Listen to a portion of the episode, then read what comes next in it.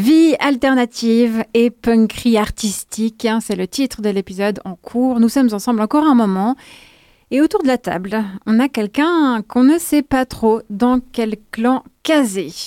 Est-ce qu'il appartient aux alternatifs, aux paléobitniks, aux bourgeois canailles ou aux plumitifs faméliques? Il a vraiment écrit ça sur ma feuille. J'ai nommé Olivier, bien sûr. Il lui revient l'honneur d'ouvrir le bal des chroniques de cette saison 3. Olivier, on espère que tu sauras t'en montrer digne. Tu as la pression que tu me mets, je me sens tout liquide d'un seul coup. Bon, heureusement que le premier nom que je vais citer aide beaucoup à ne pas se prendre trop au sérieux. Non, non, on vient de commencer la saison. Tu ne vas pas déjà nous parler de Pierre Maudet Non, mais, mais pas du tout. Mais où t'es allé chercher ça? Ah, je sais pas. Il euh, faudra que tu t'expliques sur ce crush un peu malaisant. Euh, note bien que dans le genre rebelle en mousse, euh, petit marquis qui se la joue proche du peuple et cynique au croc qui raye le parquet, il se pose là l'ami Pierrot. Mais bon, laissons-le pioncer dans sa crypte. Moi, je voudrais poser la question des modèles de comportement, des sources d'inspiration de l'éthique alternative. Je demande donc donc, qu'est-ce qui fait le bon Jules ou la bonne souris alterno Allez, en vrac quelques pistes. Le rejet de ce que Blaise Pascal appelait les grandeurs d'établissement. Donc c'est les titres honorifiques, tous ces hochets que les puissants aiment agiter sous le nez des gueux. L'insoumission aux autorités politiques, l'insertion dans des circuits économiques parallèles, l'irrespect, la provocation, le culot, la critique du civilisé qui n'est souvent qu'un barbare en costume Prada. Eh bien, vous mettez toutes ces qualités dans une colonne, dans une autre, vous collez le nom de Diogène et bingo vous remarquez que ce diable de philosophe antique les cochette à peu près toutes. Tu fais référence à Diogène de Sinope, c'est ça? Le représentant le plus célèbre de l'école cynique. Eh oui, da. Diogène, c'est d'abord un look qui fait penser à un festivalier après cinq jours de paléo sous la flotte.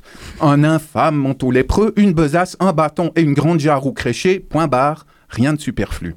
But du philosophe, atteindre au maximum de la liberté et de l'autosuffisance. Et au passage, se payer la tête de ses contemporains, moquer les intellos et congédier les hommes ivres de leur propre gloire. C'est le genre de gars qui mendille, car pas question de s'aliéner à travailler, qui se balade en plein jour avec une lanterne allumée en disant aux Athéniens ébahis qu'ils cherchent un homme, entendez un sage, forcément introuvable, qui ridiculise Platon en inventant le lancer de coq déplumé comme argument rhétorique qui tue, et qui, anecdote la plus fameuse à son sujet, envoie un jour paître Alexandre le Grand himself. Imaginez, le conquérant s'approche de Diogène qui bulle dans sa jarre et lui demande ce qu'il désire. Sous-entendu, euh, moi, je, moi je suis le boss, hein, je peux tout avoir. Réplique du philosophe, ben, ôte-toi de mon soleil, grand sac. J'ai déjà tout ce qu'il me faut et tu me fais de l'ombre. Bon, seul le début est authentique. Pour la, pour la suite, j'ai un peu brodé. En résumé, il y avait du punk chez cet homme-là, du voyou, de l'alterno pur sucre. On peut dire qu'il avait du chien, ce qui, ce qui est, comme les choses sont bien faites, justement la racine étymologique du terme cynique. Arrivé à ce stade, j'ai envie d'aboyer par contre. Ah bon? Qu'est-ce qui te met les nerfs en pelote, Olivier? Eh bien, de voir que dans la grande lessiveuse contemporaine, les codes du cynisme sont désormais recyclés et appliqués par ceux qui devraient en être la cible.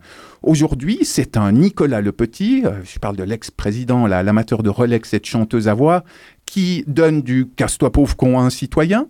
C'est un Micron premier qui cajole les premiers de cordée et vilipende ceux qui ne sont rien et n'auraient qu'à traverser la rue pour dégoter un taf de misère. Et même chez nous, même chez nous, les politiques font assaut de cynisme. Les prix d'à peu près tout explosent.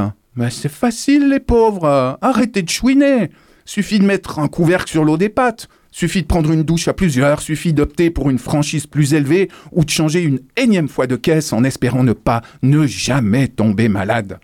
Euh, merci, Guy, Karine, Viola et les autres. Euh, non mais, vous êtes sérieux au Conseil fédéral? En fait, Parmi les sept nains, il y en a un seul qui a les épaules pour faire un vrai bon cynique moderne et pas une espèce de cuistre confit de vulgarité. Et qui est ce philosophe qui s'ignore? Oh, ben, il se reconnaîtra. Lui, son job, il s'en cogne. Il est déjà parti dans sa tête. Il soigne sa dégaine de bad boy à coups de Panama, de Havane, de boa fuchsia et de canettes de bière. Il fait le zazou sur un char à la street parade quand il s'amuse pas à jouer le pirate de l'air en violant l'espace aérien français aux manettes de son coucou. Alain, t'es un vrai modèle pour tous les alternatifs.